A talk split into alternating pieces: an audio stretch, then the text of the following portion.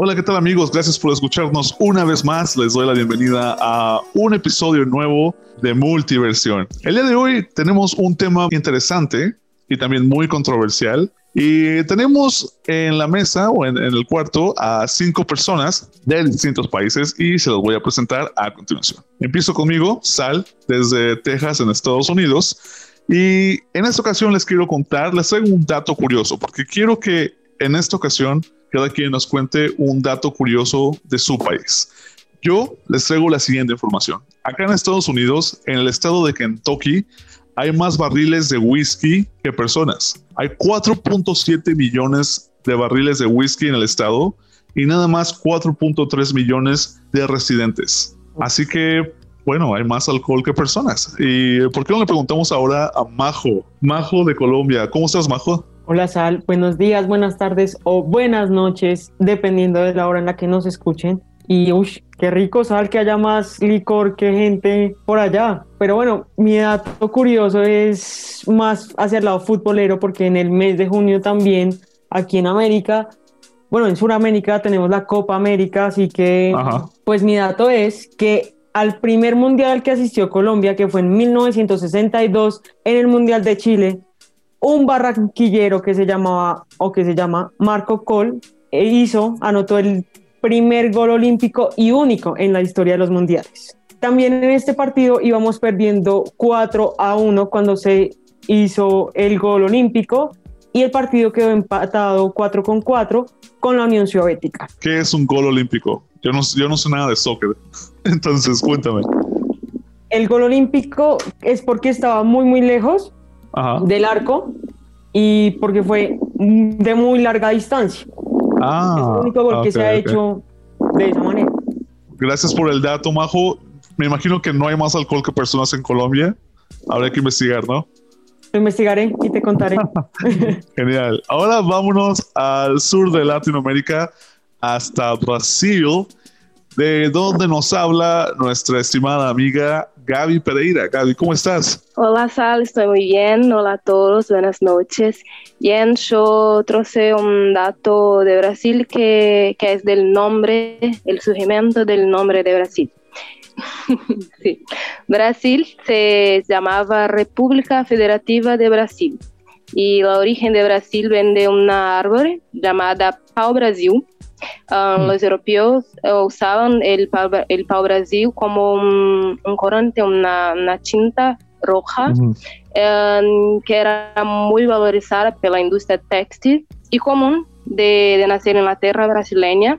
Y el pau Brasil fue el primer producto brasileño explorado comercialmente en, en Brasil. Oh, interesante la historia. La verdad, yo no tengo una historia interesante del origen del nombre de Estados Unidos, porque creo que el nombre de Estados Unidos lo dice todo, ¿no? Estados Unidos.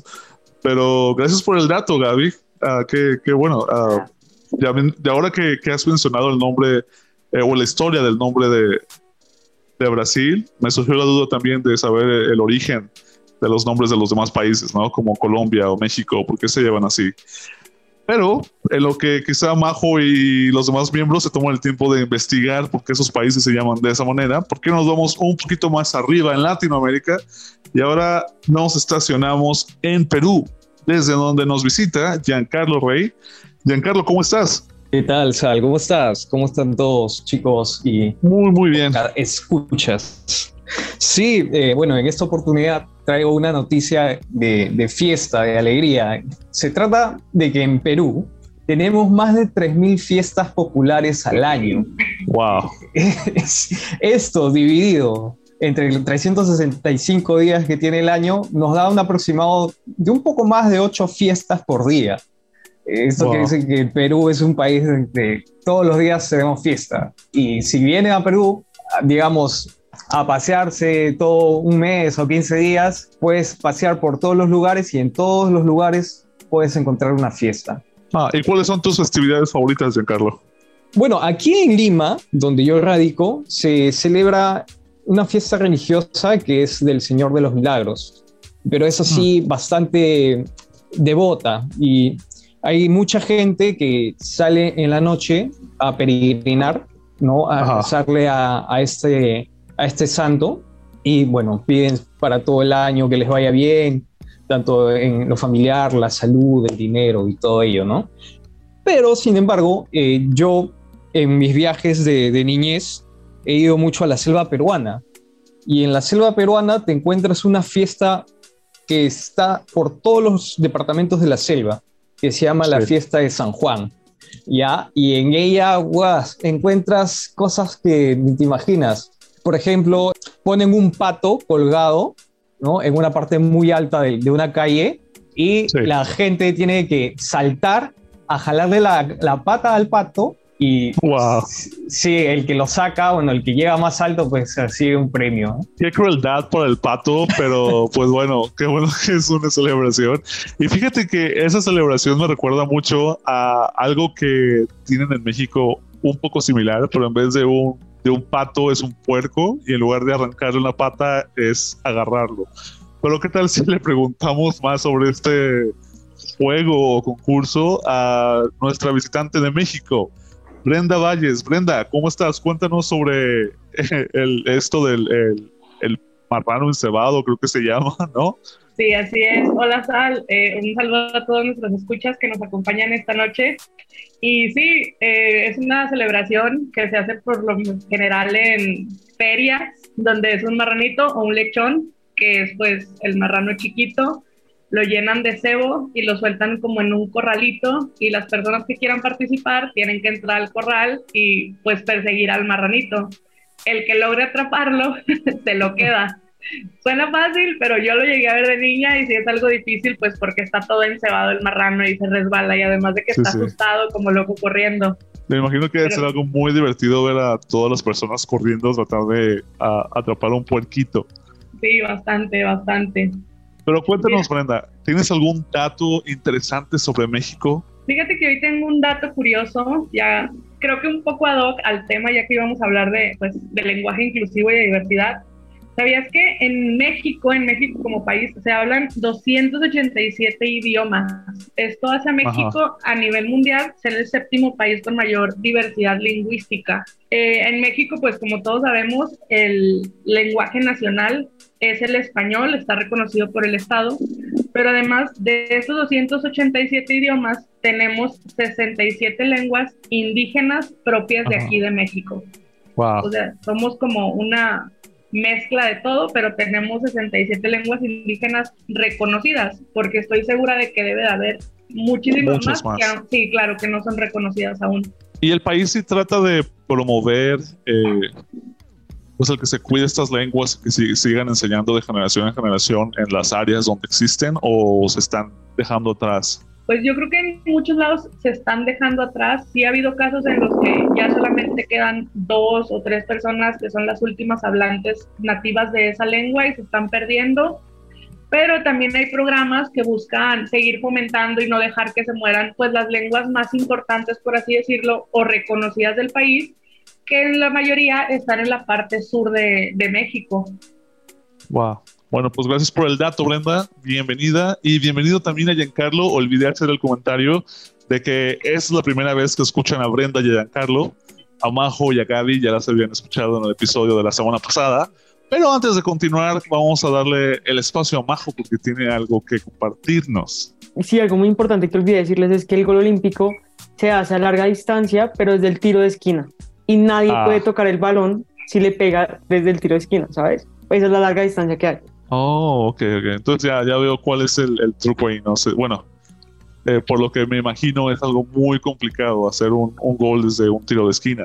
Por lo general siempre el centro en el balón para que alguien más le pegue, Ajá. en este caso Marco, eh, no le, pues él mismo hizo el gol desde el tiro de esquina. Ah, va, va, va, va. Bueno, gracias por la aclaración y por el, el, dato, porque, bueno, personas como yo que no saben nada de deportes, de verdad no, no se imaginaban eh, las características este, del gol olímpico. Brenda, ¿hay algo que nos quieras compartir también? Sí, en respecto a lo que dice Majo, yo creo que debe de ser un gol de acá estilo supercampeones, ¿no? De que el solo, el, el balón se gira y entra solo desde el tiro de esquina. Literal, como decimos aquí en Colombia, el balón tiene que hacer una combita para entrar en el arco bombita, una palabra nueva para nuestra lista de palabras extrañas de otros países que no conocemos. ¿O ustedes saben que es una combita, Majo? Digo, Brenda y, y Gaby y Giancarlo. ¿Combita o bombita? Combita o comba. Combita. Ah, ok, es que aquí en México se dice bombita, o sea que el balón tiene que ir bombeadito para que entre, que es esa curva. Aquí una combita es eh, como un martillo gigante, algo así, para golpear. Bueno, amigos, si no son de Colombia, ya saben que la combita puede ser la forma en la que le da, eh, en la que lanzas un balón o puede ser un martillo para golpear a la gente en Perú. Y para los que no sean de México, ya saben que también pueden meter un gol bombeadito, ¿no? De bombita. Gracias por los datos, chicos. Pero vamos a continuar. Ahora, eh, Brenda hizo el comentario cuando la presentábamos de lo que vamos a hablar el día de hoy. Dijo que vamos a hablar del lenguaje inclusivo. Y sí, vamos a hablar del lenguaje inclusivo y por eso decía yo al principio del podcast que es un tema muy interesante, pero también muy controversial, porque el lenguaje inclusivo podría llamársele un movimiento actualmente que está llegando a básicamente todos los rincones del mundo y afectando a todos los lenguajes, porque ya se demanda el uso del lenguaje inclusivo en diferentes países en el que se hablan diferentes lenguajes y sus características son diferentes y varían de país a país. Por ejemplo, les cuento que acá en Estados Unidos el lenguaje inclusivo es nada más el eliminar de la lista de palabras a palabras que pues acentúen el género de las personas, ¿no? Por ejemplo, si quieres hablar con lenguaje inclusivo, entonces ya no te refieres a tus padres como mamá y papá, porque al decir papá te estás refiriendo a un hombre y al decir mamá te refieres a una mujer. En el lenguaje inclusivo en los Estados Unidos solamente te referirías a tus padres como padres. Parents es la palabra P-A-R-E-N-T-S. Entonces, en lugar de decir mi mamá, solamente traduciéndolo, dirías mi padre y mi padre. Los dos son tus padres. Es, es como se maneja el lenguaje inclusivo en Estados Unidos. Y si quieres hablarle a alguien que se considera no binario, ah, pues entonces no le puedes decir él o ella, te tienes que referir a esa persona como ellos. Por aquello de que por ser no binarios de repente se identifiquen con un género y otro día con otro. Les cuento que aquí en Estados Unidos ha habido mucha controversia porque la Speaker of the House, Nancy Pelosi, en el Congreso del país, propuso que se utilice el lenguaje inclusivo oficialmente en las sesiones del Congreso. Muchos políticos, muchos congresistas se, opusieron a, a, esto, pero al final, el, el 4 de enero de este año, pasó la propuesta 217 votos a favor y 206 votos en contra. Así que ahora en el Congreso de los Estados Unidos tienen que utilizar el lenguaje inclusivo sí o sí. Y ha habido muchas, muchas quejas por parte de congresistas republicanos que son conservadores, pero pues, digámoslo, es la ley y ahora lo tienen que hacer. Sí, también en la sociedad hay mucha controversia, muchas discusiones, porque a mucha gente le parece estúpido el que alguien no se pueda identificar con un género y que se les tenga que referir como ellos, aun y cuando se invita a los ciudadanos a que utilicen lenguaje inclusivo, muchos de adrede, por burla, siguen refiriéndose a personas que obviamente lucen como un hombre, como en femenino, o a, a personas transexuales que ya lucen más femeninas que masculinas, eh, se refieren a ellas, a, a ellos como hombres es muy complicado y también es complicado tratar de explicarlo, como se pueden dar cuenta, pero el inglés ya de entrada es un lenguaje muy, muy complicado.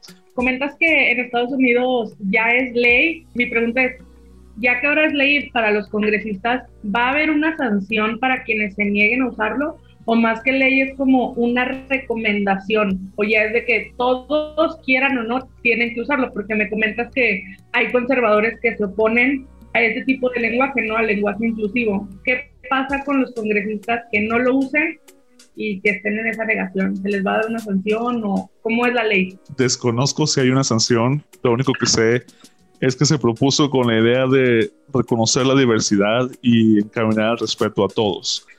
Uh, voy a investigar si hay una sanción para los congresistas que no utilicen el lenguaje inclusivo y le sale el comentario más adelante. Mi pregunta es más hacia, ya que en el Congreso se puso esta ley, por así decirlo, ¿es obligatorio en las escuelas hablar en lenguaje inclusivo o enseñar con base a este lenguaje? No, en las escuelas no es obligatorio porque acá cada estado es independiente de alguna manera. Entonces, incluso aunque el presidente de los Estados Unidos diga ya se tiene que utilizar en todo el país, los gobernadores de cada estado tienen la última palabra y pueden decir, no, aquí en Texas no, o sí, aquí en Texas sí. Y lo del Congreso es nada más como para, pues, mostrarle al, resto del país que se puede hacer. Es nada más como para dar el ejemplo y de ahí que los demás aprendan. Pero sí hay mucha, mucha oposición, que créanlo o no, en los Estados Unidos la mayoría de los estados son muy conservadores, muy diferente a lo que vemos en la televisión. Y bueno, ya que les he contado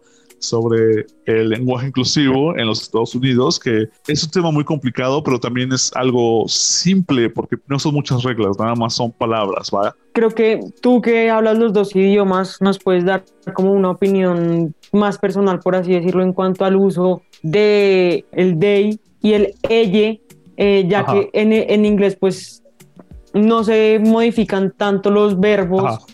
cuando utilizas un pronombre. Ajá. Pero tú cómo lo ves? O sea...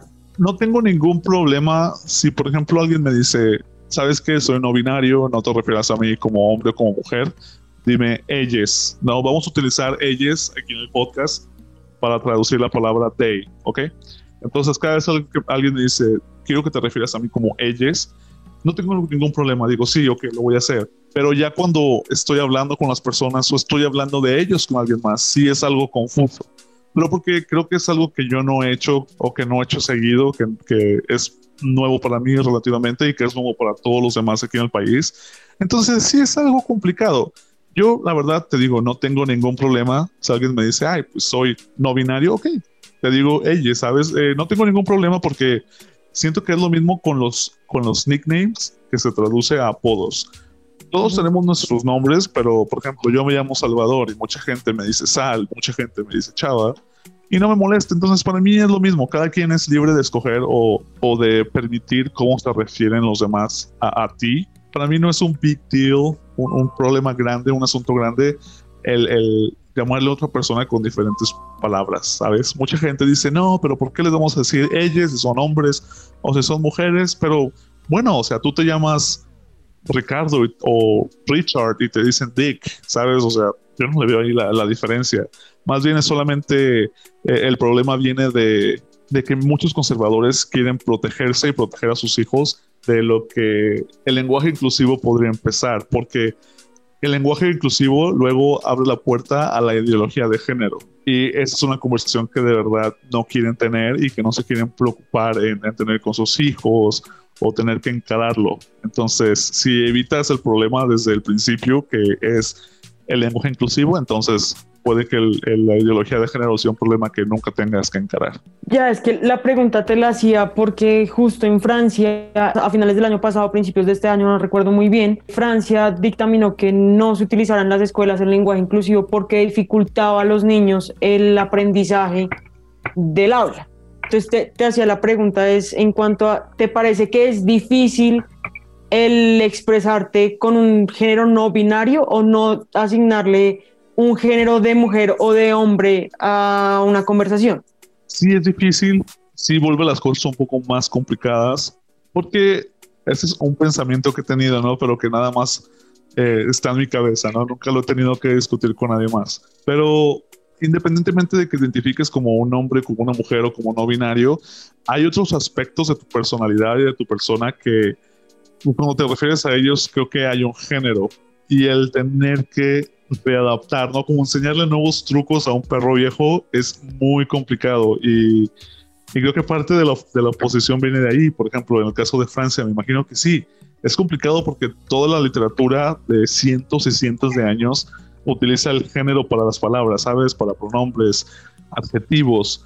Y de un momento a otro tener que cambiar todo a algo neutro es como que, ¿cómo vas a entender quién es la princesa en problemas y quién es el, el rey que la va a, el, el, o el villano o la villana, si, si luego ya todo va a ser neutral. Creo que sí le quita un poco de complejidad a, a ciertas cosas, ¿no? Como a la literatura y, y, eso. Pero lo siento si mi idea es algo vaga, trato de hacerlo lo más este, eh, claro que puedo, porque otra vez te digo, o sea, este es un, un, pensamiento, una idea que he tenido por, por un rato largo, pero nunca la había tenido que discutir con nadie. Así que esta es la primera vez. Gracias, Al. Y bueno, como ya les he contado eh, todo este rollo del lenguaje inclusivo acá en los Estados Unidos, ahora vámonos a Latinoamérica a ver cómo se está viviendo todo esto en el sur del continente americano y más que nada en Perú.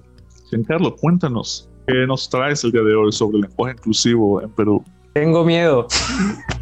Creo que todos tienen miedo, ¿eh? es un tema que tienes que, tomar con pincitas. Sí, lo que pasa es que tengo diferentes información y no sé por dónde empezar. Mira, hay una, hay una ley, tengo una guía y tengo un escándalo. No sé por cuál empezar. A ver, tienes tres opciones que alguien aquí escoja. Brenda, ¿qué quieres? ¿La ley, la guía o el escándalo? Pues me gustaría decirte que el escándalo, pero yo creo que si nos seguimos con la línea de lo que tú estabas hablando, la ley le va bien. Sí, sí. Esa pregunta era más como de que quieres la, la, noticia buena o la mala o la menos mala, pero bueno, va.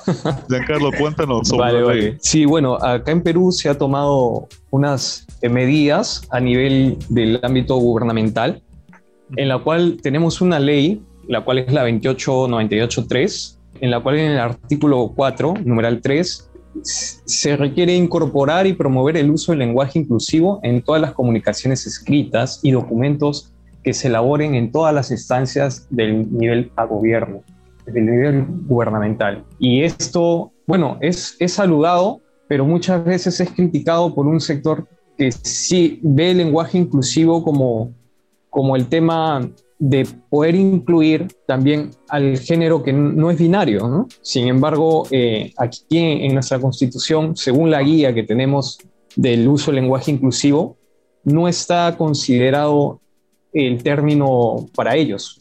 Simplemente se está considerando que el uso del lenguaje inclusivo sea para no, digamos, referirnos a hombres y mujeres específicamente. Por ejemplo, en la palabra cuando se refieren a los niños, ¿no? Se diría los infantes. No nos referiríamos a los niños, sino a los infantes. Utilizando así todas las palabras que, que existen actualmente en el diccionario, y que están aprobados por la Real Academia. Ahora que dices esto de utilizar las palabras que ya existen, es algo que también se quiere aplicar en los Estados Unidos. Utilizar palabras que ya existen, como decía, en vez de referirte a tus padres como madre o, padre, mamá y papá, te tienes que referir a los dos como padres. Y lo que acabas de comentar me recordó un poco de eso y creo que me ayuda a, explicarlo un poco mejor.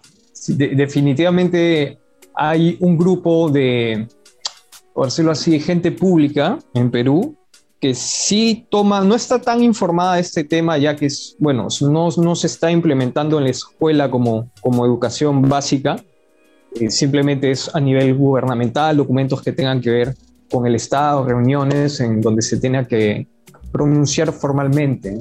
En este caso sí hay una ley que, que lo ampara y que, bueno, no sé si hay alguna sanción de gente que no lo haga, de momento es la información que tengo. Sin embargo, hay otro grupo que es el grupo de los activistas, ¿no? Y aquí en Perú surgió un escándalo a raíz de que una de, las actrices que es activista del feminismo en el Perú tuvo la gran idea de hacer una serie, una, bueno, un piloto de serie, esta serie todavía no se ha lanzado, cuyo nombre es Mi cuerpo, mis reglas en el cual claramente, sí, mi cuerpo, así tal cual.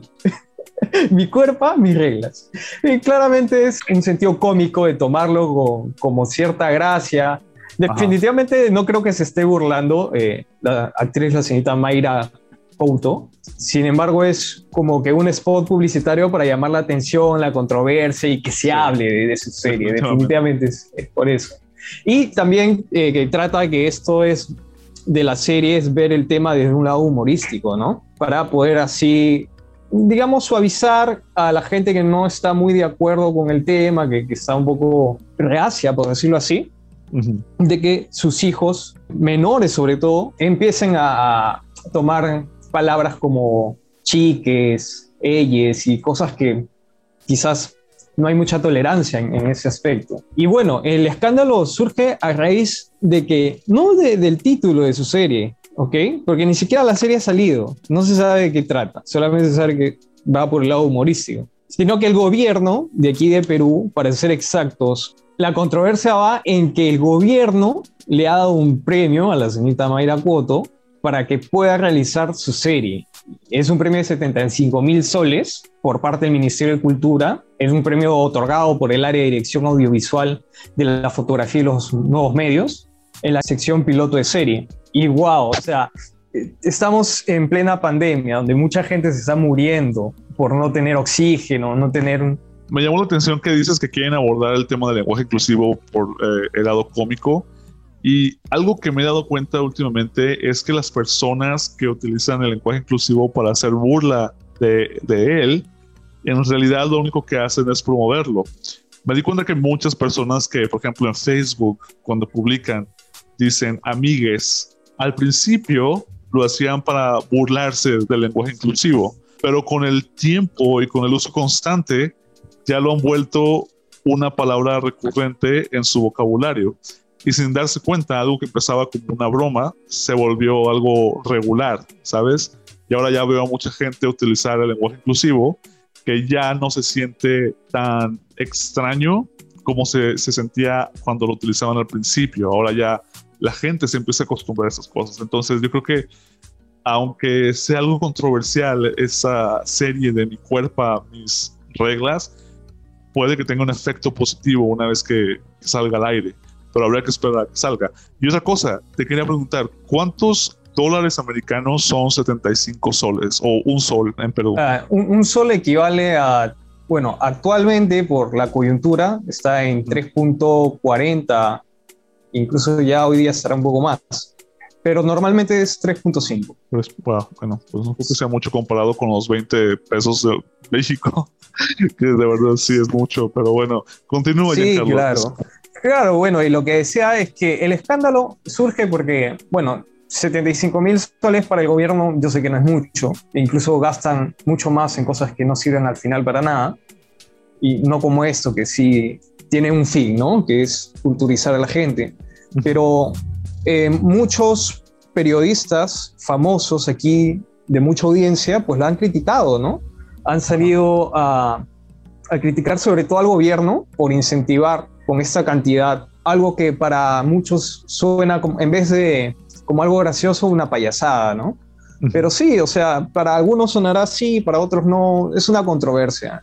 Y bueno, al final la, actriz Mayra siempre ha salido a defender su, punto de vista, ¿no? Y sin embargo, muchos de, de, sus colegas, por decirlo así, actores conocidos, han salido pues a despotricar todo, toda su opinión al respecto. Por ejemplo, hay una controversia también que se dio hace muy poco sobre un actor muy conocido aquí llamado Sergio Galiani, en la cual sale en sus redes sociales haciendo un video manifestándose sobre el lenguaje inclusivo, diciendo que el lenguaje inclusivo está bien, que bueno, hay, hay gente que lo desea utilizar, pero por ejemplo, citó, ¿no? Me fui la otra vez a un restaurante y la señorita muy amable se acercó a, saludarnos y nos dijo, ¿cómo están chiques? Entonces yo respondí, ¿chiques? Eh, sí, bueno, somos un restaurante inclusivo, y lo decía con una sonrisa muy amable, a lo que el actor le responde, ah, son inclusivos, es decir, que tienen también la carta en braille, porque va a venir mi sobrino que justamente es invidente. ¿Tienen el lenguaje de señas? ¿Usan el lenguaje de señas también? Porque tengo un familiar que va a venir que es sorda. Déjame decirte que no son un restaurante inclusivo, simplemente es una moda que están adaptando ustedes, ¿no? Y bueno, sí, esto causó un montón de controversia también a través de redes sociales. Mucha gente que, que lo criticaba, ¿no? Por decir estas cosas y mucha gente que lo apoyaba también. Y, y es así, sí, ha causado bastante controversia a raíz de, de que la señorita Mayra Cuoto ganara este premio bueno, sin embargo, es, es algo que se va a ver más adelante si efectivamente su serie llega a la gran audiencia, ¿no? O es nuevamente despotricada y criticada como lo es ahora. Giancarlo, y tú, por ejemplo, si tú vas a un restaurante y te hablan con lenguaje inclusivo, ¿tú cómo te sentirías? ¿O cuál sería tu reacción? No, bueno, o sea, yo normal. Por mí, Mira, el que quiere utilizar el lenguaje inclusivo, bienvenido sea, ¿no? El tema, el punto crítico, creo yo, está en que, bueno, si tú hablas con lenguaje inclusivo y la otra persona no lo utiliza, no piense esa persona que sí lo utiliza, que como tú no lo utilizas, tú estás en contra de la libre expresión sexual de las personas, ¿no? No. Le quería preguntar a Giancarlo si mm, él cree que mm, el utilizar el lenguaje inclusivo excluye, o sea, excluye a personas con alguna discapacidad, ya sea visual o auditiva. Eh, pues pregunto por, por lo que, la historia que nos contabas del actor que hizo el comentario. No, no, no. Eh, el actor se refería simplemente a esa anécdota, que mucha gente, o bueno, no mucha gente, sino había gente que decía que era inclusiva por el único hecho de utilizar el lenguaje inclusivo. Sin embargo, no, es como que una moda que, que están tomando para caer bien o para sentirse aceptados dentro de un grupo social donde hay gente que, que, es no binaria, ¿no? O también LGTBI más. Eso, simplemente. Pero mi punto, eh, el cual estaba tocando, era que sí estaba de acuerdo con que utilicen el lenguaje inclusivo, gente que lo quiere utilizar, pero que esta gente que lo utiliza respete también a la gente que no lo quiere utilizar y no piense que por no utilizarlo ellos están de alguna manera en contra de, de la opción sexual que, que tengan, ¿no? Simplemente es, una opción de poder hablar diferente y, y, yo creo que está bien, ¿no? Cada quien es libre de poder expresarse como mejor le parezca. Yo creo que en cuanto a lo que dice Giancarlo, pues tiene mucha razón, ¿no? Yo creo que debería haber un poquito más de tolerancia entre las personas que optan por usar el lenguaje inclusivo y quienes no lo usan porque siguiendo el ejemplo que él da sobre el actor en el restaurante, yo creo que los detractores del lenguaje inclusivo, yo por lo menos en México he visto que ese es el argumento que más dan. Dicen, ustedes no son inclusivos por cambiar una vocal por otra no son inclusivos porque no te ponen a las minorías con discapacidades o capacidades diferentes, porque no, no tienen braille, no hablan lenguaje de señas, no esto, no lo otro.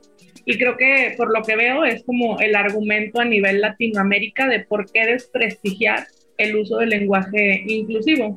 Entonces, pues en ese sentido estoy de acuerdo con Giancarlo. Debería de haber un poco más de tolerancia de parte de las personas que no están de acuerdo con usarlo y no dar ese tipo de respuestas, sino simplemente pues aceptar, digo, no te haces nada con que te digan cómo estás, chique, o que te digan amigue, o algo así. Creo que hacen más la polémica y hacen más un problema que realmente no es un problema si hubiera un poco más de respeto y tolerancia. Sí, inclusive eh, me parece que en un sentido un poco ya más, más consciente, si, si uno sospecha de que hay gente a la cual no conoce, preguntarle cómo desearía que lo llamen, ¿no? Si por él, ella o ella. En este caso creo que sería algo de que no, no se pierde nada, simplemente es una cuestión de respeto y que se está tomando en cuenta que también hay muchas más posibilidades. Justo lo que dices, Giancarlo, y es, en, no sé si han visto, pero en las redes sociales ha, se ha generado como un movimiento para que todos pongamos en nuestro perfil como preferimos, el pronombre que preferimos para así no entrar a llamar a alguien de una manera que no lo desea lo cual me parece que es muy útil porque así como yo puedo estar bien con que me digan ella y me identifico como mujer, pues a una persona que no se identifique como ella y como mujer, pues puede que el pronombre le moleste, ¿no? Eso también es muy importante porque en mi experiencia me he topado con gente que llego y hablo con ellos, ¿sabes? los conozco, pero yo no sé si son no binarios o qué onda y en una ocasión llegué y una chica le dije, ah, ¿cómo estás? Y me refería a ella como, como mujer, no en femenino. Y hizo un drama que porque era no binaria y yo me quedé así como que, a ver, espérate, o sea, yo no sabía, ¿sabes? Y creo que la tolerancia se tiene que dar en los dos lados. Tanto si alguien viene y me, me habla a mí como chique, ¿cómo estás? Mi amigue, pues a mí no me duele que me hablen así, ¿sabes? Y, y, no, no creo que haya razón por la cual tenga que ser un drama. Pero igual, si yo eh, desconozco la orientación, digo, la identidad de alguien y me refiero a esa persona de la manera incorrecta, pues también hay que ser tolerantes, porque creo que la comunidad LGBT, LGTB, no sé cómo organizan las, las letras en sus países, quiere que todos nos movamos con pasos agigantados y es de verdad mucho, ¿no? Apenas vamos caminando y ellos quieren correr. Y digo ellos, perdón, pero yo también soy gay, estoy casado con un hombre, pero al mismo tiempo a veces me siento como que, a ver, espérate, ¿va? Porque hasta hace 20 años, no, 30 ya, en los 90 pues apenas estábamos empezando a aceptar que los hombres se casaran con hombres y las mujeres anduvieran con mujeres y poco a poco se ha ido legalizando el matrimonio igualitario, se les permite adoptar, eh, ya se ve más normal que haya parejas homosexuales en el barrio, en la colonia, en el rancho, y de repente viene todo esto de no binario, lenguaje inclusivo, identidad sexual y que el género y tu sexualidad no es lo mismo y entonces es como que, a ver, espérate, me estás aventando muchas cosas al mismo tiempo y obviamente algo se me va a caer y se va a romper. Entonces yo creo que la comunidad en ese lado tiene que ser más tolerante. Que sí hay gente que se oponga, pero también entender. Como sociedad a veces nos da miedo, le tememos a lo desconocido y hay, eh, yo creo que en lugar de criticar y hacer propuestas y ponerse violento, hay que agarrarle la mano a la gente y decir, a ver, vente, vamos a caminar por este lado, ¿no? Así es, Al, como, como lo decías, creo que el tema está en el desconocimiento, en el que nos han tratado, o como muchas personas lo ven, es que nos, han, nos quieren meter por los ojos un lenguaje inclusivo sin siquiera explicarnos de qué va y por qué es importante. Y es ahí cuando empieza el rechazo, es porque a mí no me obligues a hacer algo si no sé el por qué o por qué no te debo llamar de tal o cual manera o porque es importante tener un lenguaje inclusivo. Y ahí es donde entra la tolerancia de ambas partes. Es, ok, yo estoy abierto a conocer y tú estás abierto a enseñarme y a explicarme el por qué. Sí, exactamente. Y bueno, si Giancarlo no tiene nada más que agregar, ahora vámonos otra vez abajo en el continente americano hasta Brasil, desde donde está Gaby. Y bueno, también Gaby al principio nos platicaba que no hay mucha información aún sobre el lenguaje inclusivo y el portugués, pero sí hay algo ahí que nos puede compartir. Así que Gaby, adelante. Tiene, tiene. Bien, aquí en Brasil la, la, lenguaje inclusiva es más conocido como lenguaje neutra. Utilizamos más la, ah. la expresión lenguaje neutra porque utilizamos la, no utilizamos, cuando hablamos de lenguaje inclusiva, no utilizamos la A o la, o la O, no es ella o él, utilizamos la E, es él, ¿sabes? Bien, bien. Entonces, y no existe una, una ley que, que obligue la utilización de la lenguaje inclusiva algunas personas las utilizan, algún, algún sitios de, de la internet los utilizan en, en, sus producciones y principalmente en las redes sociales, pero todavía no es algo común um, charlar utilizando la lenguaje inclusiva. Y yo veo que es una, como yo estaba hablando antes, eh, es una cosa, en Brasil es una cosa muy de internet.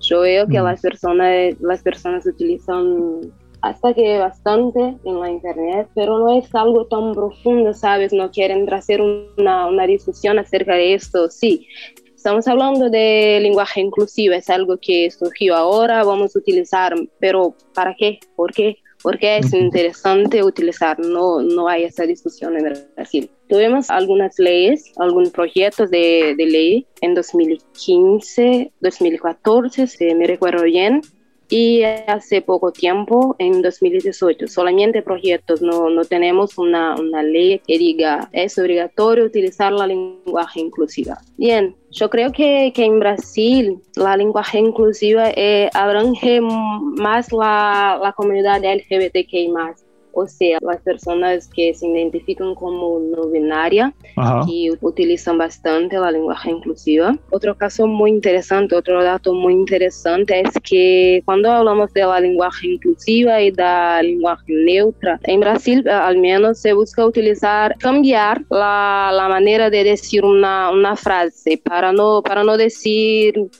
que es ni femenina ni masculina. Ejemplo, estamos hablando de, de, una enfermera. No vamos a decir la enfermera, vamos a decir la persona que hace enfermaje, la persona que trabaja con enfermaje, para no, ah.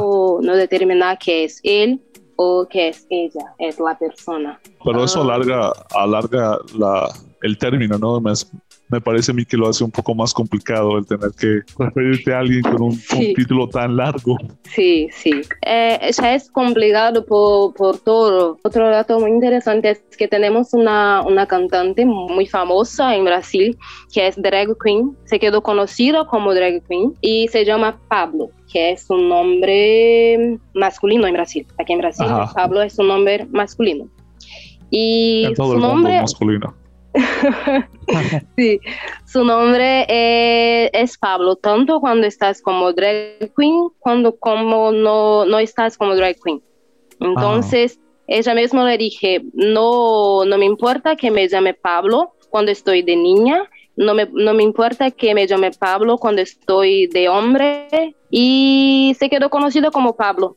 No, no decimos eh, el Pablo, decimos la Pablo, ¿sabes? Entonces es algo, es algo muy controverso porque las personas no, no discuten eh, la cuestión de, de la lenguaje inclusiva, pero en algunos casos practican esto, como es el caso de, de la Pablo Vittar. Fíjate que decías que ha habido propuestas de ley en cuanto al lenguaje inclusivo Sí. en Brasil y Ujú. yo creo, tú estás allá, no sé si coincides conmigo, pero me imagino que todo este tema del lenguaje inclusivo no es algo que le preocupe del todo a Bolsonaro, ¿sabes? Me imagino que es un tema que No. selectivamente ignora porque sabemos que a él de verdad no le importa nada en cuanto a Sí. incluir a, a- a la comunidad y a personas que tengan diferentes formas de identificarse. es una discusión de la minoría, ni a Bolsonaro, ni a, otra, a otras personas que están en, en, gran, en grandes puestos en, la- en el gobierno, no, no se dedican a, a discutir esto. Es una discusión realmente de la minoría. Entonces no va a frente, infelizmente no, no va a frente. Um, yo, yo pesquisé y, y vi que es una discusión de hace como más de siete años. Hicieron algunas propuestas en 2014 y otra en 2018, pero es una discusión de, de bastante tiempo. Hasta ahora nada, no tenemos nin- ninguna ley. Entonces es muy complicado. Pero sí, no es una discusión que Bolsonaro va a hacer algo. Yo, yo creo que no. Yo creo que hasta que Bolsonaro salga y entre alguien más liberal, se le daría pie a, considerar por lo menos estas propuestas, ¿no? El lado bueno de esto es que por lo menos ya varias veces se ha intentado introducir leyes, ¿no? Que protejan o que introduzcan el lenguaje inclusivo en Brasil. Yo creo que, que sí, ciertamente sí, que, que si Bolsonaro salga, una persona con una mente más, más abierta, con un pensamiento más, más inclusivo, va a intentar establecer la ley, va a estudiar los proyectos que ya existen, que son muy bien elaborados, pero que yo veo, creo que sí. Oye, Gaby, ¿y para ti es complicado el utilizar el lenguaje inclusivo? No, para mí no. Inclusive, yo, eh, vos estaba hablando de, de utilizar la lenguaje inclusiva de una manera bromeando, amigue, de, de esta manera. Yo empecé utilizando así, hablaba con mis amigos, no, no decía amiga, yo decía amigue, migue, y actualmente yo, yo utilizo ese lenguaje no es algo muy grande, no se eh, utiliza mucho la lenguaje inclusiva, pero a mí no sería extraño.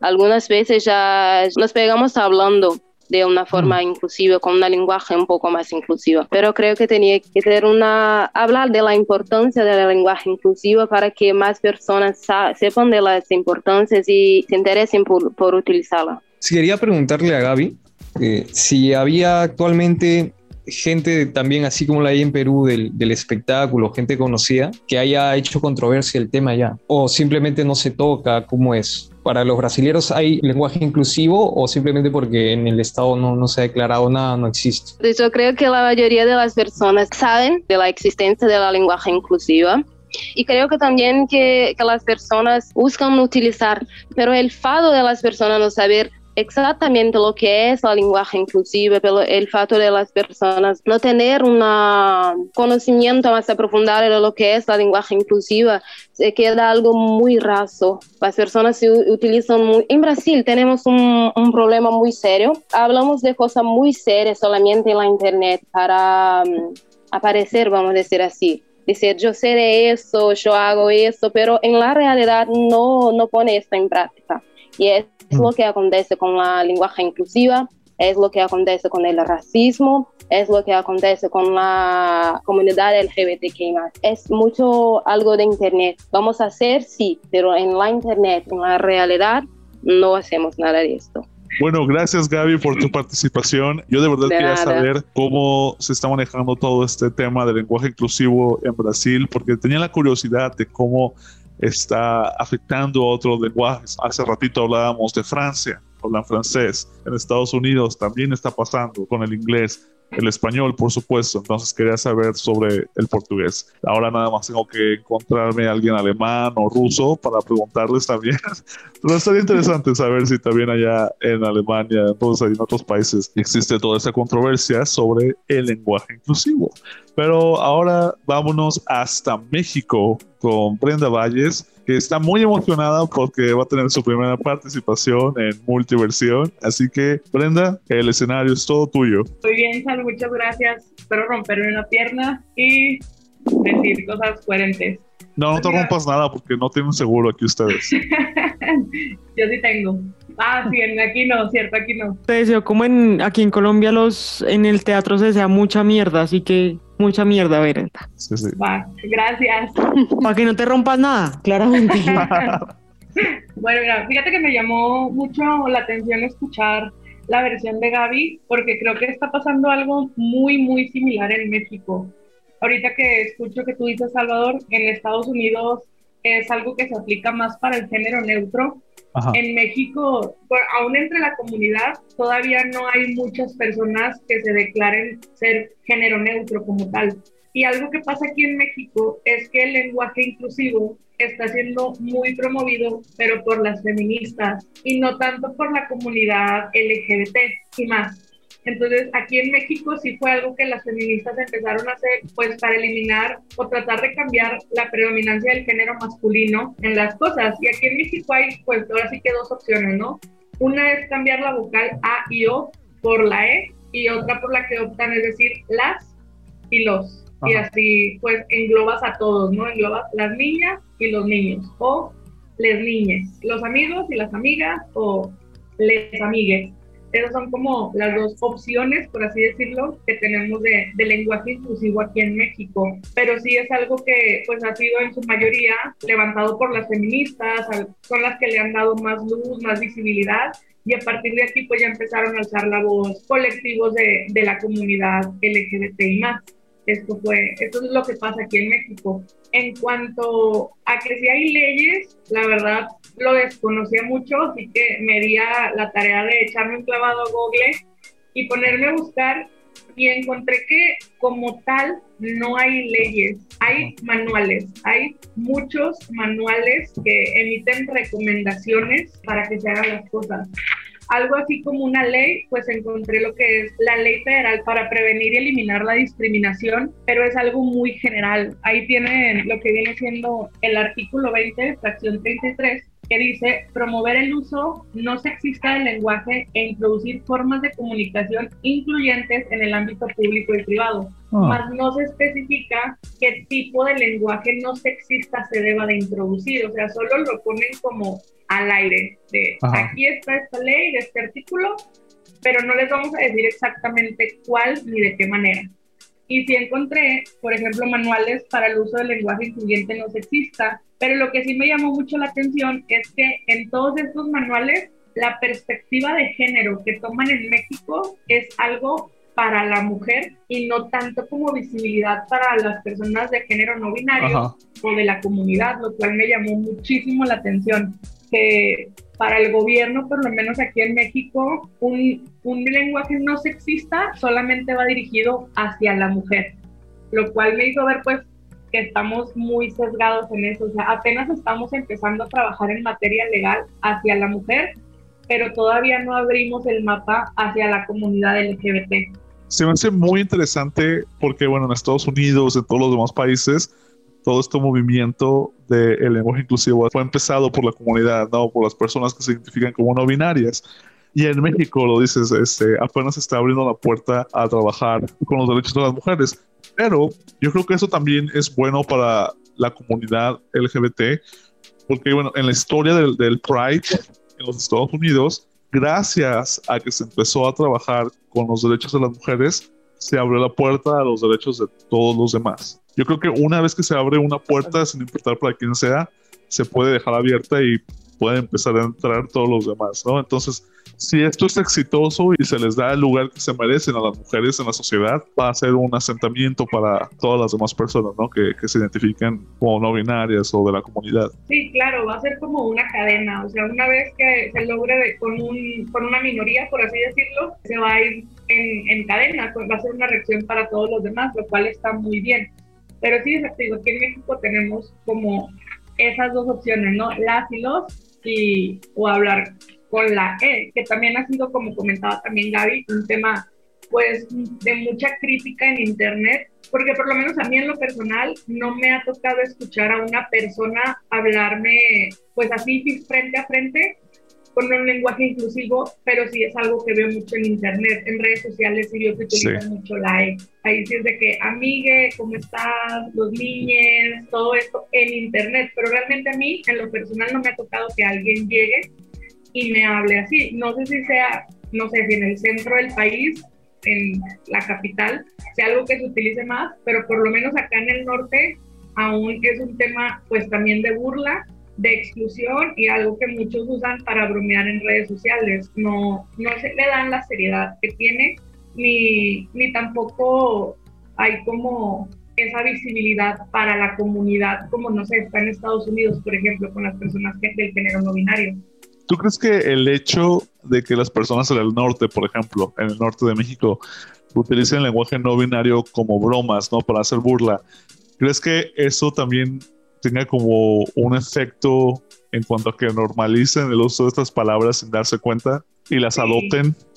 Sí, yo creo que sí, porque ha pasado con otras cosas en, en groserías. Por ejemplo, en el norte somos muy groseros y muchas palabras que empezamos por burla o empezaron por burla y a broma se normalizaron y ya son parte de nuestro vocabulario.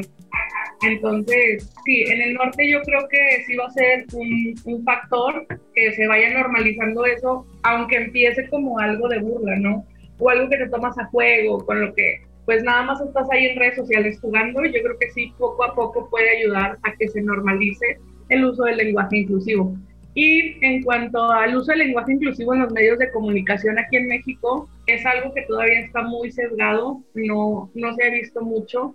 Los medios de comunicación pues más grandes aquí en el país son dos televisoras, que no voy a mencionar sus nombres, pero no, ellos pues son como los que llevan la batuta, ¿no? Para el resto de, de los medios no han hecho uso de, de lenguaje inclusivo como tal. Este mes, el mes pasado hubo hubo una gran sorpresa aquí en el país porque una revista muy conocida de origen francés que se llama El, pero es aquí El México, lanzó una portada con Alejandra Bou.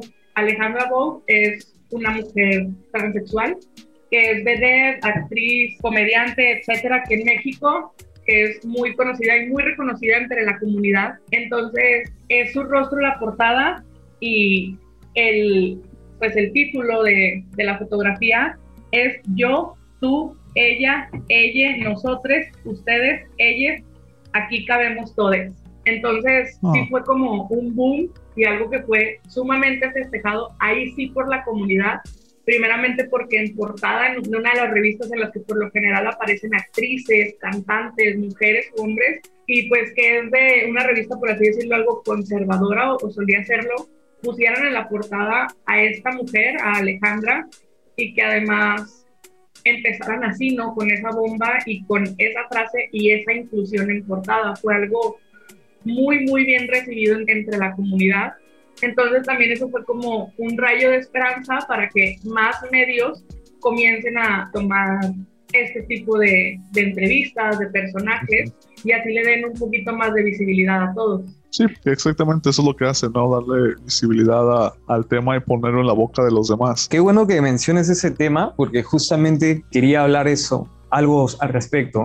Aquí, por ejemplo, en Perú, hay muy pocos del género o, que no se identifican con ningún género, personas famosas que salen en los medios, a que hayan salido a defender el idioma inclusivo, pero más bien hay todo lo contrario. Tenemos a un personaje del espectáculo que es un periodista y también, bueno, ha hecho muchas cosas en, en teatro y todo eso, que todo lo contrario, o sea, es gay, es públicamente gay, toda su vida ha dicho que es gay abiertamente al Perú entero, pero sin embargo cuando le toca hablar de estos temas que reivindican al, al género, que, que es para, para que tomen un lugar en la sociedad, él se burla. Es como que para él es una tontería y, y que el Q más no debería existir y es recontra extraño, ¿no? Ver a un personaje así, dando la información que siempre ha sido transparente con, con este tema, pues siempre se manifiesta en contra, es, es todo lo contrario. Y tampoco tenemos alguien que represente el género o ningún género en este caso, los no binarios, que tampoco, ¿no? No sale nadie a favor a, hablar sobre el tema ni a pronunciarse con simpatía sobre eso. Me parece algo peculiar que sucede en mi país, ¿no? Sí, es algo que malamente no sucede solamente en tu país, sino también aquí en México. Aquí tenemos también en el mundo del espectáculo y la farándula decenas de gays, muchos declarados y otros no declarados, pero pues secreto de voces, ¿no? Como decimos acá en México. Y muchos, si bien no se han manifestado como tal a favor del uso del lenguaje inclusivo, sí se manifiestan a favor de la comunidad. Pero sí hay un personaje que en este momento no recuerdo su nombre, no sé si Sal lo sepa y me puede ayudar, que es muy famoso desde el espectáculo y él salió a decir que se había curado de su homosexualidad y a partir de ahí empezó a irse Wow. tras todos. Se llama Mauricio Clark. Sí, claro, Mauricio Clark, es él. Sí, que, que luego hace unas declaraciones como bien ah, hardcore de que me arrepiento de que me acostaba hasta como 20 hombres en una noche y todos así como de que, güey, pues, ¿qué estabas haciendo? What sí, the fuck? Sí. Me arrepiento de la orgía con 50 hombres que tuve en una noche de Sí. frenesí.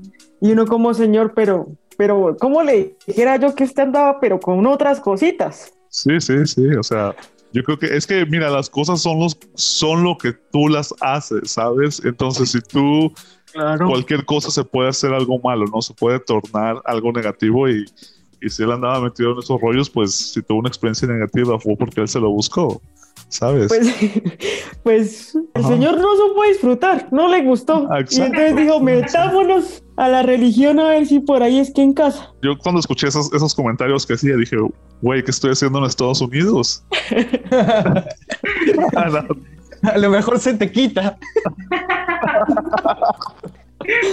Que me vaya, nos estamos desviando del tema, muy divertido y todo, pero estamos... Brenda no puede dejar de, de reír. Justo lo que comentaban que pasó con este actor, aquí también fue un boom con un participante de un reality show que aquí era muy famoso, de actores, o sea que como que era una escuela de actores y el man era mm, homosexual y era súper, súper afeminado y salió el reality show y tuvo un montón de problemas y entró a una religión y fue como me curé y es lo mejor que me ha pasado en la vida y Dios me cambió y uno es como, ok, señor. Pasa en todos, en to- hasta en las mejores familias pasa, ¿no? Aquí, aquí sería en todos los países pasa. Eh, bueno, nada, creo que todo puede suceder en esta vida, ¿no? Creo que cada uno es libre y, y consciente de lo que hace y bueno, si, si el man decidió por eso, también hay que respetarlo, ¿no? Como también hay que respetar a mucha gente que no, no, nunca ha sido gay en su vida y de, de repente en, a los 50, 60 años, oh, creo que se me ocurrió estar con un hombre o creo que se me ocurrió dejar a mi, a mi esposa y estar con una mujer. Creo que es libre, eh, siempre y cuando no le hagas daño a nadie puedes tomar la decisión que tú quieras. pues, ¿no? Ahora sí que love is love. Brenda, te quería hacer una pregunta y es, ya retomando el tema de- del lenguaje inclusivo y, y todo esto que nos cuentas acerca de, de México, y es eso, justamente yo he visto que muchas feministas, bueno, muchas actrices feministas eh, mexicanas han hecho como uso del lenguaje inclusivo en su vocabulario. No sé si sea por, por algo meramente no de culturizar, sino por moda o por generar más adeptos, no lo sé. Eh, o realmente sea por la causa de generar conciencia de hacer el uso de este lenguaje. Pero tú cómo lo ves? O sea, si allá en México se ve de una manera diferente que personas que sean del medio hagan uso del lenguaje o... Sí, influye, pero volvemos a lo mismo que les comentaba. Sigue siendo un tema de mujeres, no tanto de la comunidad, porque sí son actrices las que usan el lenguaje inclusivo con la E, pero no hay personas de la comunidad famosas haciendo uso de esto. Sí hay frases que utilizan, pero son frases meramente donde cambian las vocales, pero no un tweet de manera completa así. Entonces es bien visto, es bien recibido. Yo creo que hay de todo, ¿no? Como hay actrices que lo hacen por defender la causa feminista, por tratar de que haya un poquito más de inclusión, como hay quienes pues lo hacen por otros términos, ¿no? En Brasil, los grandes periódicos, los grandes, las grandes censoras de televisión no hablan nada sobre la lenguaje inclusiva pero algunos, algunos periódicos independientes de, de la Internet um, buscan utilizar mucho la, la lenguaje neutra, como es en, en, México. Los grandes, los grandes periódicos um, utilizan la, la, lenguaje, la lenguaje neutra, son más los periódicos pequeños que, que son independientes periódicos como tal, yo creo que ninguno utiliza el lenguaje inclusivo. En ese sentido, eh, los periódicos sí son como muy puristas en el sentido del lenguaje y de hecho hasta escribir las y los se toma como una falta ortográfica. Entonces, en la prensa escrita sí está pues el lenguaje como tal, ¿no? Ni lo cambian por la E, ni utilizan el las y los. En prensa escrita sí es tal cual. Por les comentaba, o sea, esta revista, pero es una revista, yo creo que es de las que se están aventurando a hacerlo, pero la redacción del texto sigue siendo normal, no es que en el texto vayan cambiando, de que todos los que están aquí, no, solamente fue como la portada, pero en periódicos todo sigue siendo de la manera tradicional, por así decirlo. Brenda, Gracias por tu participación. ¿Tienes algo más que compartirnos? No, sería todo. Espero no, no haber dicho cosas que ofendan a muchas personas y haber hablado bien en nombre del país. Oh, no, para nada, para nada. Todo acá lo hacemos todo con respeto y si alguien le ofendió algo, pues no duden en hacernos el comentario, ¿sabes? Lo pueden hacer. De hecho, podemos utilizar esta oportunidad para decirles que si tienen algún comentario, pueden mandarnos un mensaje en Facebook, nos encuentran como Multiversión y en Instagram también. Ahí nos encuentran como Multiversión Podcast. Ahora vámonos a Colombia, porque hemos escuchado mucho de Majo, muchas preguntas, muchas opiniones, muchos datos sobre fútbol, pero ahora, ahora sí que como dicen en México, a lo que te truje chencha, Majo, cuéntanos, ¿qué nos traes el día de hoy? Bueno, pues creo que soy la preguntona del grupo, pero les voy a, me gustaría remontarme al 2006, cuando aquí en Colombia se hablaba de un lenguaje inclusivo, pero como bien lo decía Brenda, aquí pasa algo muy similar como allá en México y es que no está dirigido a la comunidad LGBTI, sino a las mujeres y a los hombres. En el 2006 salió un manual y salió una sentencia en la Corte Constitucional que decía que mm, debía hacerse uso del el género femenino y masculino para ser incluyente, ya que señala que hablar de niño, adulto, hombres es un lenguaje que perturba la discriminación contra las mujeres por lo tanto, el lenguaje que evidencia lo femenino y haga visible a, las mujeres será más orgánico, con un diálogo y la dignidad humana y el principio de la igualdad. Cabe recalcar que Colombia todavía es un país supremamente conservador y que no se habla de un lenguaje inclusivo ni un lenguaje neutro, pero también perdimos la batalla, por así decirlo, en el lenguaje inclusivo con la mujer, ya que este año, en febrero, la Corte Constitucional falló una tutela en el que decía que los sustantivos masculinos genéricos se entienden que incluyen en su referencia en condiciones de plena igualdad y equidad a hombres y mujeres. Lo que quiere decir que tenemos que mm, referirnos, cuando hablamos, para no hablar de una manera mal, que nos recomienda estas sentencias hacerlo en, en una masculinización del lenguaje hablando solamente de todos, de si hago referencia a los empleados, pues sé que también hay empleadas. Ajá.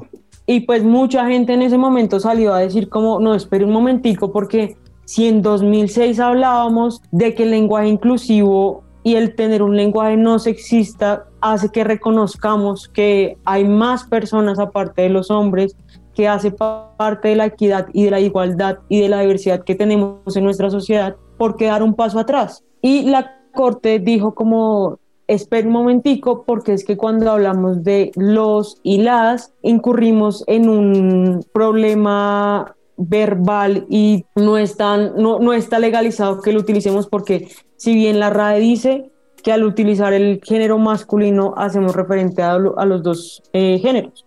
Exacto. Además de esto, pues como que no hay ninguna asociación de la comunidad LGBTI ni, ni feminista que haya dicho como, bueno, vamos a salir a las calles o vamos a ir a, a la Corte Constitucional y decir, espere, hay que generar un cambio y esto entonces sí que es verdad que Colombia ahorita está pasando por un momento supremamente difícil y en lo último que estamos pensando es en incluir un debate en el lenguaje, pero hablando de esto recuerdo muchísimo que en el colegio y creo que es algo que, que lo vemos con normalidad y es cuando yo estaba en el colegio, o sea, para mí era como una bobada que una persona se refiriera a nosotros, una persona con autoridad se refiriera a nosotros como jóvenes y jóvenes. Era como, señor, no diga eso porque está mal dicho, ¿sí?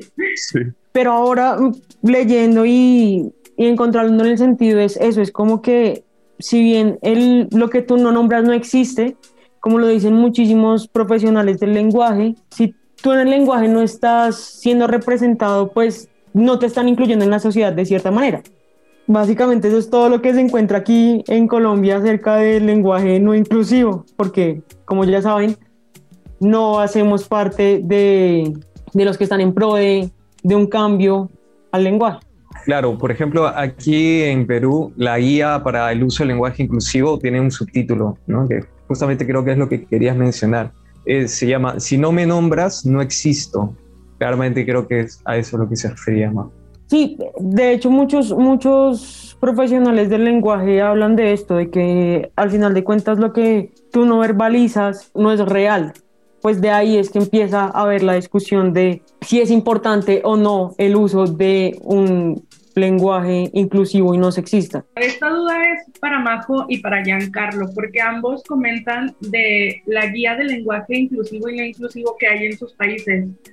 ¿Cómo es esta guía? O sea, ¿es algo que el gobierno creó? ¿Es algo que les dan? ¿O específicamente qué se refieren con que en los dos países haya una guía de lenguaje? Pues, por ejemplo, en mi caso, por allá en el 2006 salió como un proyecto por parte del, del gobierno cuando salió la sentencia de que teníamos que referirnos a los niños, las niñas y todo esto, en el que es un PDF súper cortico de tres hojas, en el que pone como tips, como te dice por qué ser inclusivos, cómo lo puedes utilizar, qué palabras utilizar, qué cosas nos limitan y qué cosas no, eh, los términos y los conceptos, por qué nombrar ambos géneros. Ya.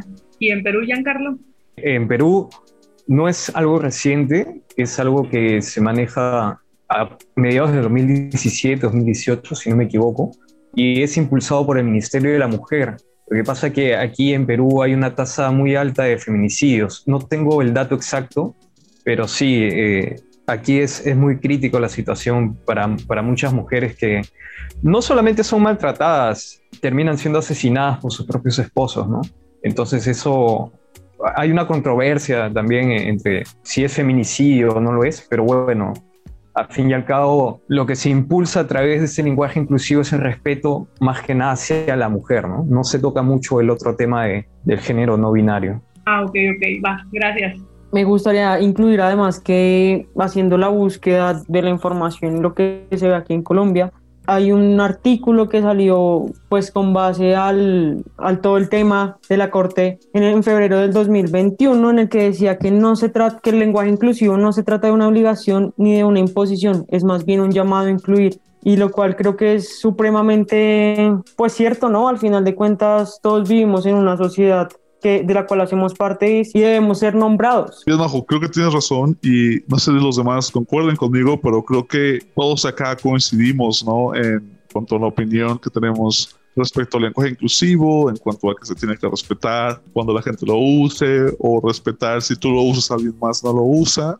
Muy interesante ver cómo algunos países tienen manuales, como en otros países ni siquiera se menciona o el gobierno ni siquiera lo considera como en Brasil, por ejemplo, la gente lo utiliza más en redes sociales, igual en México, en el norte de México. El movimiento del lenguaje inclusivo es un evento que está cambiando la manera en la que nos comunicamos y que seguramente va a tener un efecto importante, ¿no?